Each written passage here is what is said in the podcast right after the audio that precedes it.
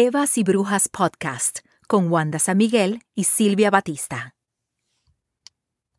Evas y Brujas es auspiciado por el bufete Ferrant Law, Oficina de Asistencia Legal, Spectrum Consulting Group, consultoría, protocolos, adiestramientos y charlas sobre diversidad, equidad e inclusión, y Logic Box, construcciones generales, todas empresas y capitales puertorriqueños y las puedes encontrar en todas las redes sociales.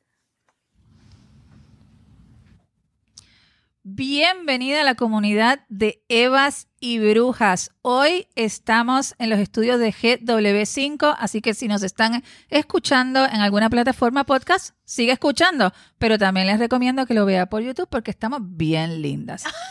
Hoy estoy, hoy estoy, está mi compañera Silvia como siempre, pero hoy quiero decir que estoy con dos de los amores de mi vida.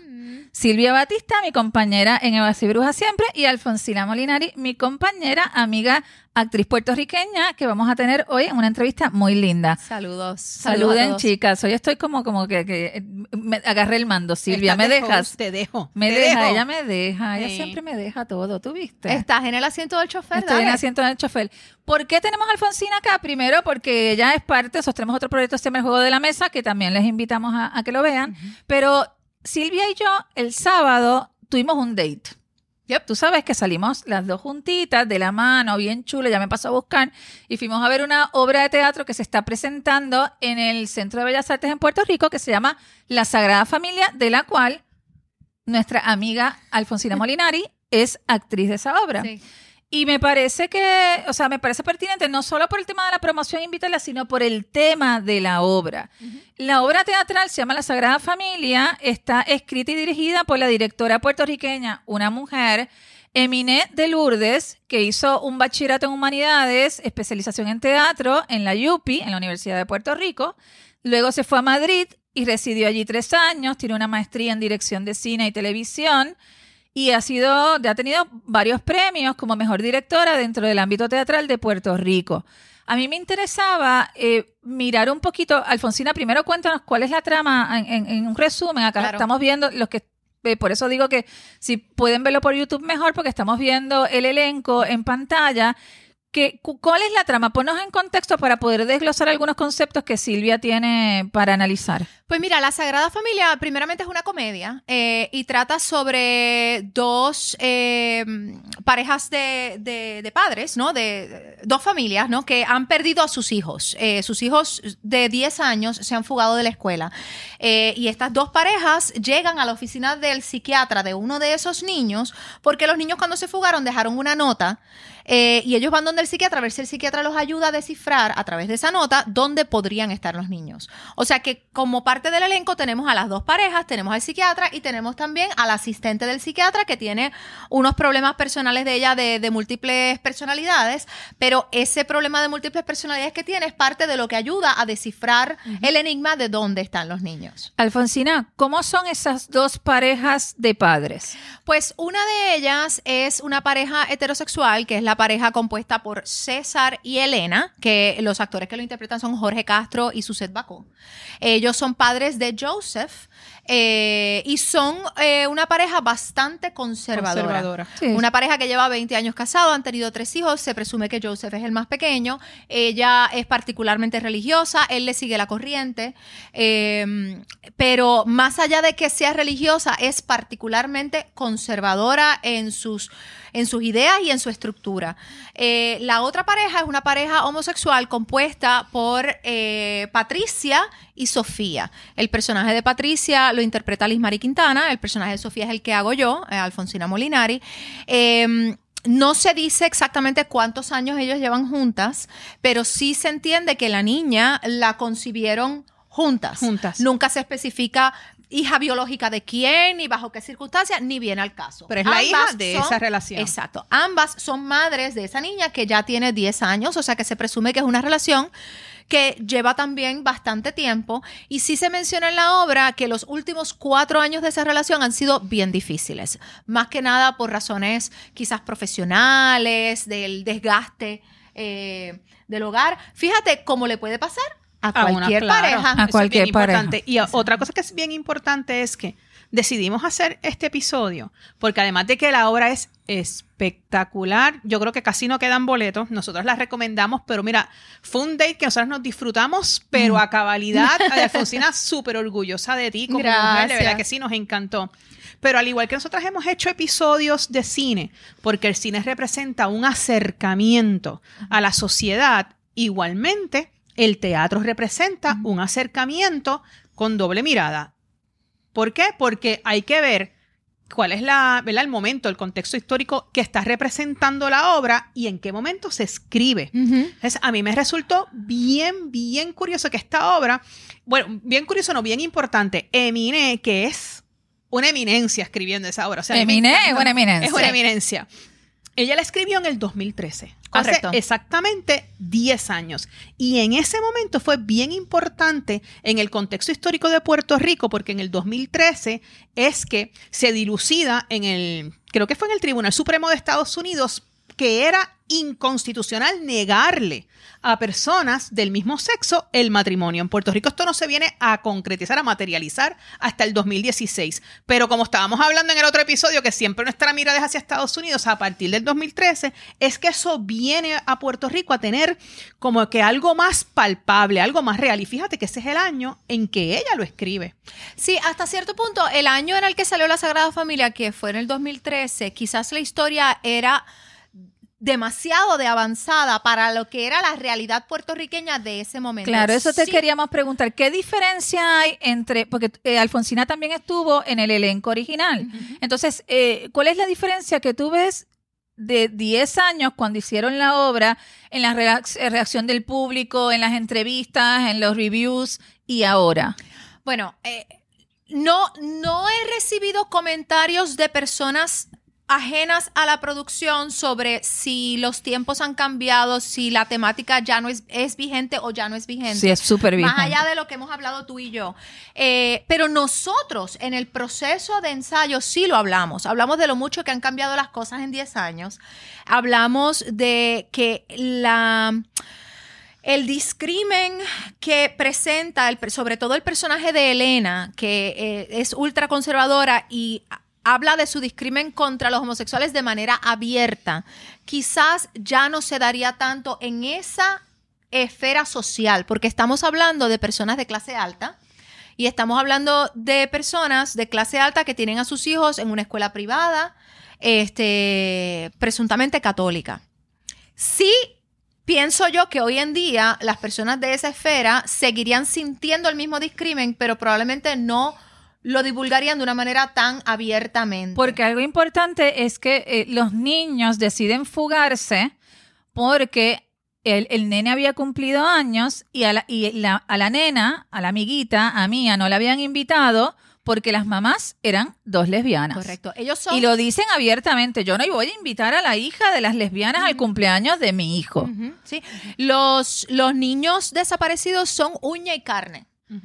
Uña y carne. O sea, no es que no invitaron a todos los niños del salón y pues por ende Mía se quedó fuera. Es que no la invitaron a ella.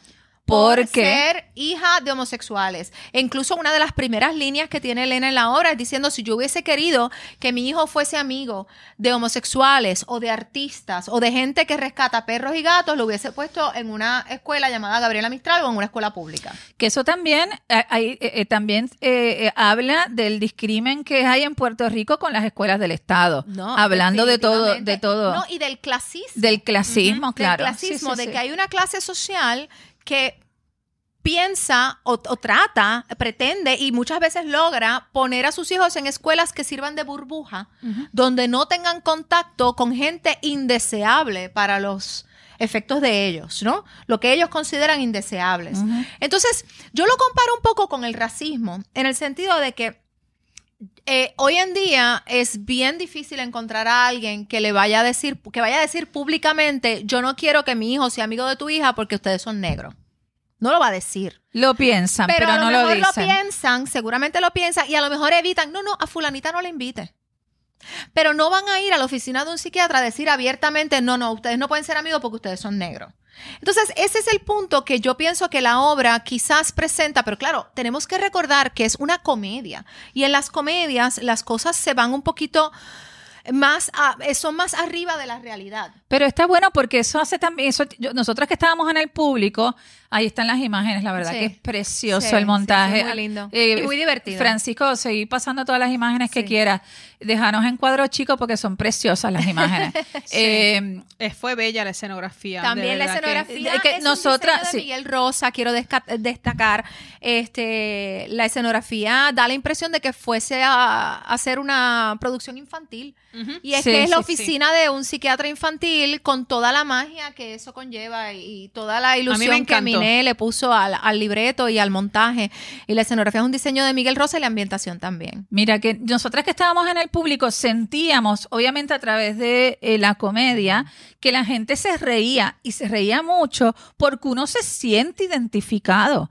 Porque por más que uno trate, nosotras que siempre decimos que somos machistas en recuperación y eh, casi te podría decir que soy ser humano en recuperación porque es bien difícil... eh, de uno solo eh, reconocer sus privilegios y hablar desde ahí, a veces uno ni siquiera se da cuenta. Entonces, Correcto. con la comedia, lo que yo veía era que la gente se sentía interpelada, ¿no? Y como que, bueno, no se ríe porque se da cuenta de sus propias miserias. Mucha de la comedia es crítica social. Obviamente. Es una oportunidad a través de la risa hacer pensar a la gente en, en lo que está bien, lo que está mal. El teatro en general también es, hay mucha crítica social. Y lo lindo que tiene este, esta obra es que es una crítica social contemporánea de un tema que aunque quizás en 10 años hemos pensado que hemos avanzado, yo no sé si estoy de acuerdo en que hemos avanzado tanto. Me gustaría pensar que sí, que, que le hemos abierto los brazos a la diversidad, a la inclusión y que dejamos de ver como ajeno o como algo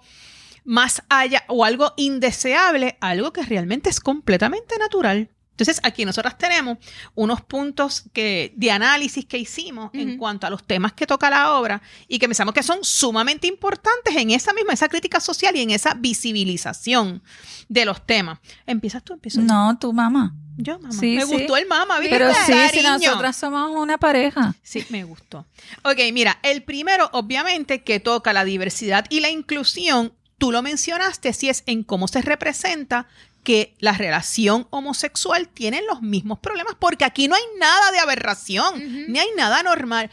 Pasan por los mismos problemas que una pareja heterosexual, Y eso la obra lo presenta. Heteronormativa, claro. heteronormativa. Eso la obra lo presenta súper bien porque ambas parejas eh, tienen varias peleas, discusiones Sí. en esa oficina eh, por razones distintas, pero válidas. Eh, y es, es refrescante ver cómo ambas parejas pelean igual, porque es que es igual. Es igual. So- es una familia, son las con los mismos problemas que puede tener cualquier familia. Y las mismas tensiones, Los mismos y las mismas frustraciones, los mismos reclamos, todo es igual. Ujú. Y Correcto. fue muy, muy, muy lindo eh, ver eso. La otra que también tiene que ver con diversidad e inclusión es la integración a la sociedad de los hijos de las parejas homosexuales ante el ese prejuicio heteronormativo. Y ahorita que estabas diciendo que comentaste algo de la clase social, tú sabes que yo me quedo pensando y yo no sé si por lo menos en mi experiencia yo he vivido, mis hijos han ido a- un colegio privado si yo he visto, si he vivido el, el ver hijos de parejas homosexuales, de parejas, y eso me, me- me lo cuestiono, no sé por qué. Yo Bueno, no por, la, por la visto. elección de colegio. Donde, No, la- no, la no, no tiene que ver, colegio. no tiene que ver la elección de colegio. Yo no sé si esto va más allá del colegio y es algo social. Mira, yo no lo he visto, escondido. pero yo estoy comenzando en, esta carrera de ser mamá de, de soccer mom. Este, o sea, yo tengo dos hijas y mi hija más grande está en primer grado. Eh, o sea que yo estoy comenzando en esto, así que me faltan muchos años por ver que cómo son las familias de los compañeros de mis hijos. Eh, yo a nivel eh, personal, obviamente tengo muchísimos compañeros este, abiertamente homosexuales, muchos de ellos en, en relaciones de pareja muy estables, pero que no tienen hijos. Y eso yo creo que tiene más que ver con el tipo de trabajo que tenemos. Sí. Este, puedo hablar, por ejemplo, de Raymond Gerena. Es el único que me viene a la mente que tiene un hijo que ya es adulto. Y mi amistad con Raymond comenzó hace unos años, o sea que su hijo ya había salido de la escuela. Claro. Eh, y él lo estaba criando como padre soltero. O sea que no había esa Sí. dinámica de tener la pareja homosexual ahí en la graduación, agarrados de mano mientras los Tú sabes que yo también, yo también Sí. creo que tiene que ver con con el tema de que los procesos de fertilización asistida para poder, por ejemplo, en, en el caso de mujeres lesbianas, ser mamás, acá no son gratis, no son gratuitos. No, Entonces, en, Ar- en Argentina, en Argentina que son gratuitos, pues hay muchas mujeres, mujeres eh, heterosexuales, Solas. solas y también mujeres lesbianas que hacen el proceso de inseminación con banco de semen y son mamás. Y yo también creo que el factor económico influye. Sí, también, pero que quizás también tiene que ver, quizás Alfonsina empieza a verlo, ¿verdad? Porque nosotras tenemos prácticamente la misma edad, pero Wanda y yo comenzamos esto de la maternidad a muy temprana edad. Entonces Alfonsina oh, recién es que está comenzando. Que quizás tú empiezas a verlo más de lo que nosotros en nuestro tiempo, como dice Wanda, quizás estuvo ahí, pero estuvo escondido. Ya. Entonces era la mamá que parecía que era soltera o el papá que estaba criando solo y no Claro. veíamos detrás la familia porque estaba escondida. Claro, claro, es posible. Es posible. Sí te tengo que decir, y quizás me estoy desviando un poquito del tema, pero esta semana pasada fue el día de juegos de mi hija, que fue un viernes, eh, y eso estaba lleno de madres y padres. Y hasta lo comentamos. Todo el mundo estaba allí.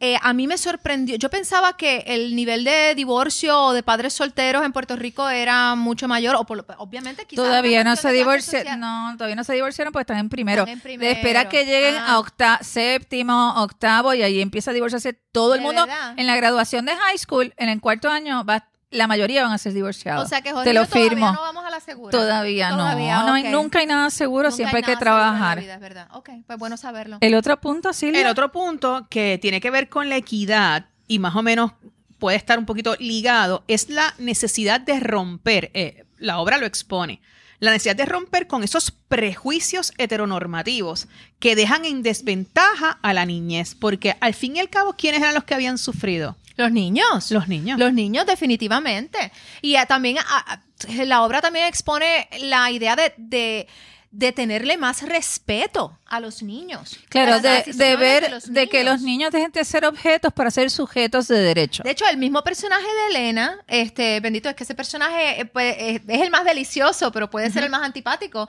Este, también tiene una línea donde dice, mi, mi hijo tiene 10 años, mi hijo no decide nada. Claro. Y, y, eh, o sea, no, no, no es así. O sea, obviamente nosotros los padres somos los, las guías, los que tenemos que ponerle los controles a nuestros hijos, pero ellos son seres humanos independientes de nosotros desde el momento en que nacen. Claro. Y tienen sus necesidades, sus opiniones, sus ideas, sus intereses totalmente diferentes a los nuestros. Y la que lo visibiliza, hay que respetarlo y hay que trabajar en pos de ellos. Por ejemplo, la obra en cuanto a la ambientación lo logra. Una escenografía espectacular y bella, no solamente para alimentar el ojo del espectador que era adulto, sino porque te está llevando el mensaje de que es una oficina de niños. Para niños, diseñada Para para, niños. Para niños, el sí, sí, sí. audio, el audio, la música fue deliciosa, No, no, fue no, no. preciosa, con musicales, con, con, con cuentos, todo iba dirigido a los niños. Entonces, esa parte de la equidad, porque tenemos que dejar de ver que solamente la equidad es de los adultos. La equidad hay que buscarla en la niñez y en los adultos mayores, en todas las etapas de la vida del ser humano. Así que yo creo que la obra ejecutó espectacularmente eso. A eso yo toqué, mira, toqué el punto número cuatro ahí de una vez. No sé, yo estoy a fuego hoy. Estás a fuego. Sí, sí, sí, sigue, sigue tú que yo, Yo quiero decir siempre algo. están a fuego. Yo entro, sí, pero yo entro en lo de género y olvídate. Entonces, otra cosa que es, es la diversidad funcional. Está expuesto y está visibilizada la empleada con múltiples personali- personalidades. Y esa visibilización a la enfermedad mental tiene dos aristas. Número uno, que no hay nada de malo en uno decir yo necesito ayuda, buscar ayuda. Uno tiene que dejar de discriminar y de ir con prejuicios ante una persona que busca ayuda mental.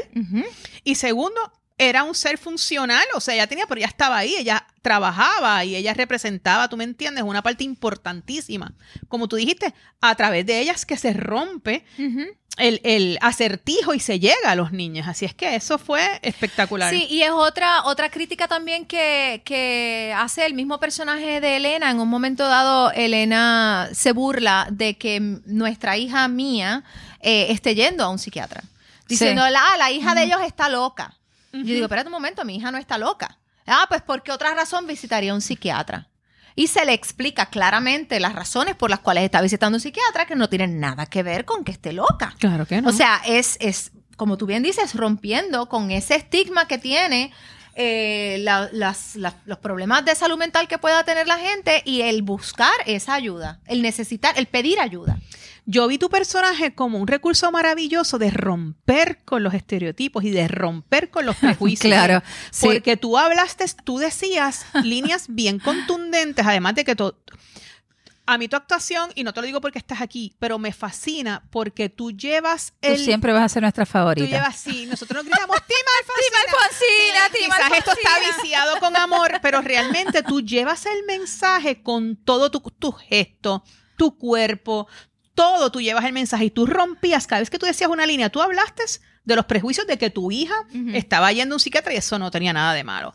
Hablaste con el prejuicio físico, que no quiero decir la niña porque me encantó, pero de, de la bucha que hay en mí. O sea, y rompiste también eso y no te equivoques, mamá. Tú ibas como explicando, habla- eh, rompiste con los prejuicios de que, porque entonces una relación eh, eh, heteronormativa es la única que entonces puede tener los conflictos. Tenemos conflictos todos. así Correcto, que tu personaje tiene una fuerza eh, impactante. Que, eh, ¿sabes? Yo creo que eh, hay personas que piensan que en el mundo gay el único issue que tienen es de que los acepten y una vez están juntos, este, pues ya viven, vivieron felices para siempre. Que no hay problema. Tienen los mismos problemas de pareja que tenemos todos. Claro. A mí, a mí me encanta que, o sea, yo he hecho varias obras de teatro de temática gay porque hace muchos años se hacía, de hecho, esta, esta producción de la Sagrada Familia se estrenó en el Teatro Coribantes, que ya no existe, que existía en, en Atorrey, que todos los veranos celebraba un festival de teatro gay, le llamaban el Festival del Tercer Amor. Por ahí es que surge la pieza. Y trabajé en otras producciones en ese festival también.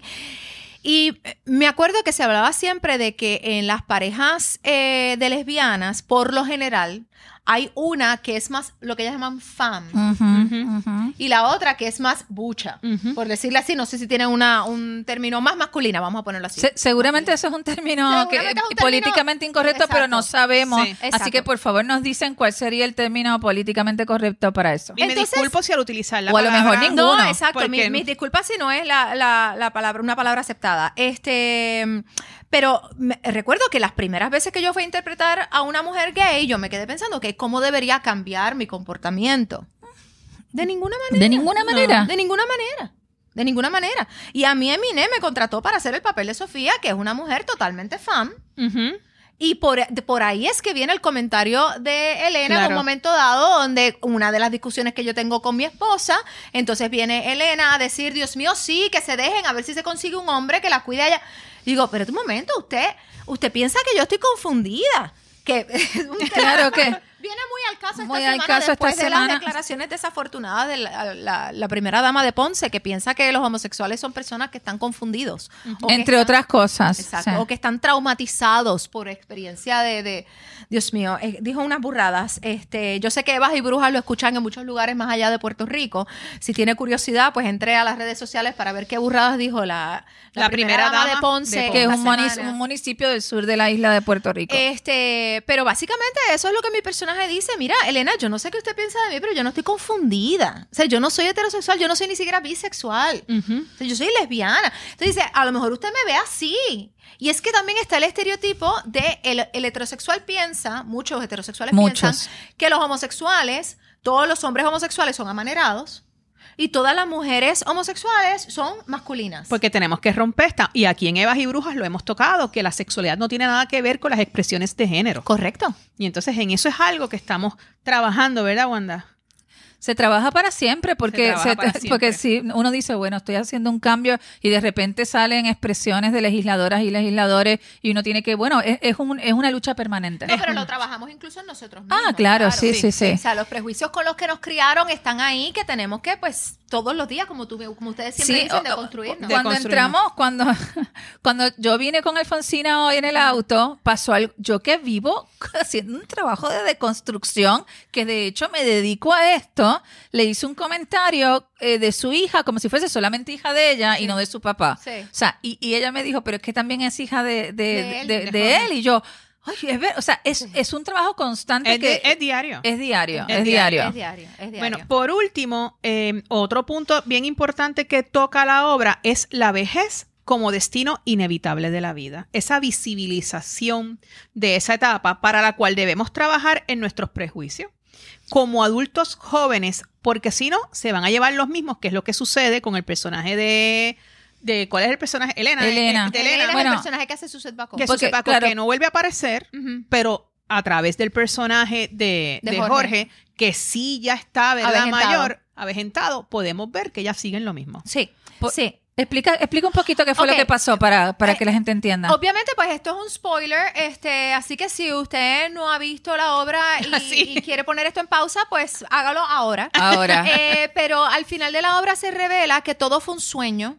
Eh, toda la dinámica de los niños perdidos y este encuentro en la oficina del psiquiatra fue un sueño del propio psiquiatra que es el niño perdido. es el niño. Su nombre es Joseph y cuando él tenía 10 años, él se fugó de la escuela con su amiguita Mía. Hoy en día es un hombre adulto que es psiquiatra, que está casado con Mía, que las mamás de Mía son Patricia y Sofía, o sea, toda esa parte sí es cierta. Y su mamá, eh, sus padres son Elena y, César. Eh, o sea que al final viene el personaje de César avejentado a buscar a Joseph para llevárselo un almuerzo y se revela que las estructuras familiares que presentó la obra sí son ciertas. Lo que fue todo un sueño fue lo que su- supuestamente sucedió en esa oficina el día que los niños se fugaron de la escuela.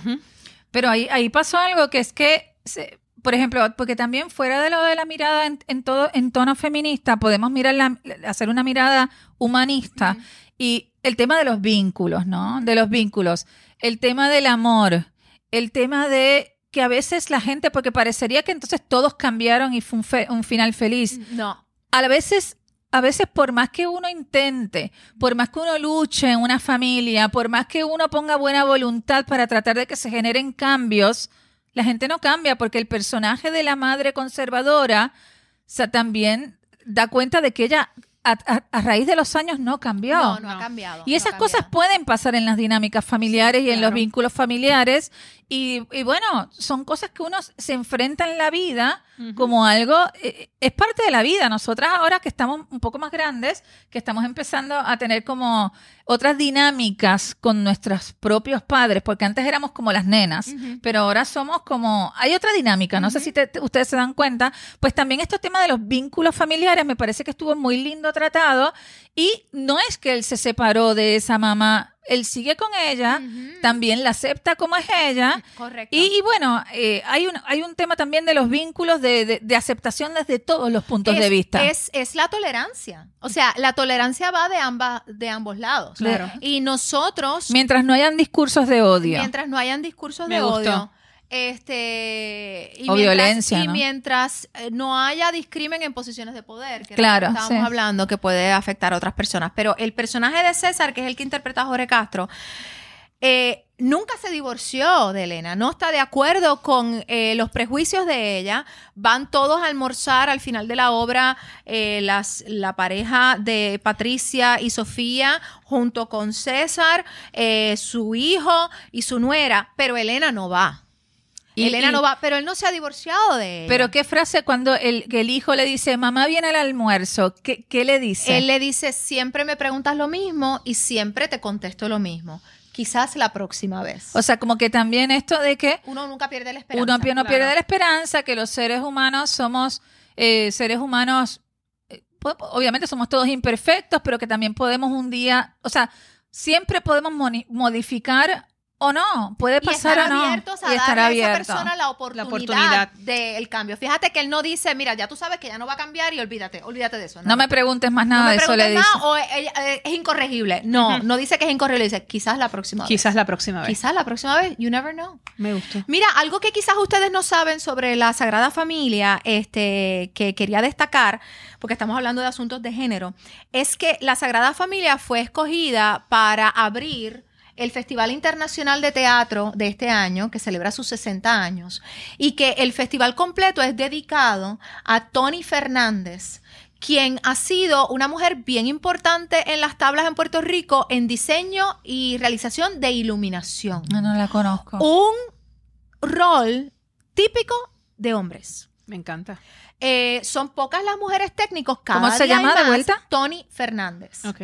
Tony Fernández, este, ella, de hecho, está retirada de los diseños. Yo la quise contratar el año pasado, la llamo y le digo, Tony, tengo un proyecto. Me dice, ya, yo no estoy haciendo eso. Ah, Así que está retirada ya. Este, ¿Y ella- cuándo, cuándo es el festival? El festival, eh, la, la ceremonia eh, de apertura es este sábado.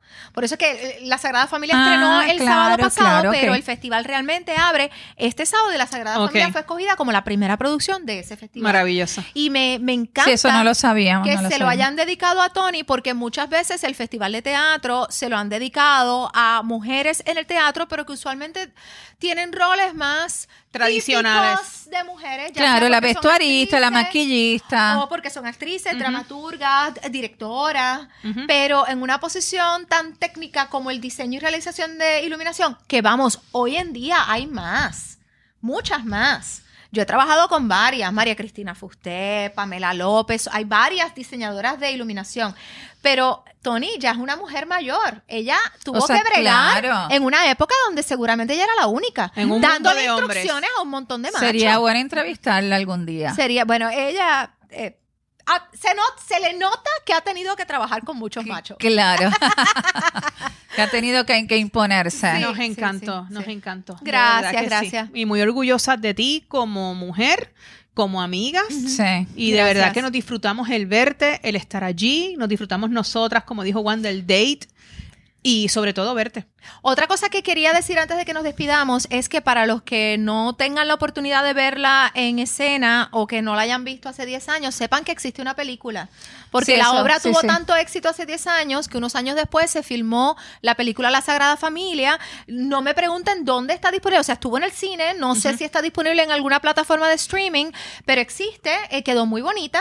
Así que si tienen hago el curiosidad del tema, la si pueden acceder por ahí. Bueno, pues Y el primero libro, que y el libro se publicó. Ah, el libro, También. todo, Sí, ¿no? Esto estuvo pegado, Es que pegado, pegado. se publicó Sí, la obra Muy de buena la pieza.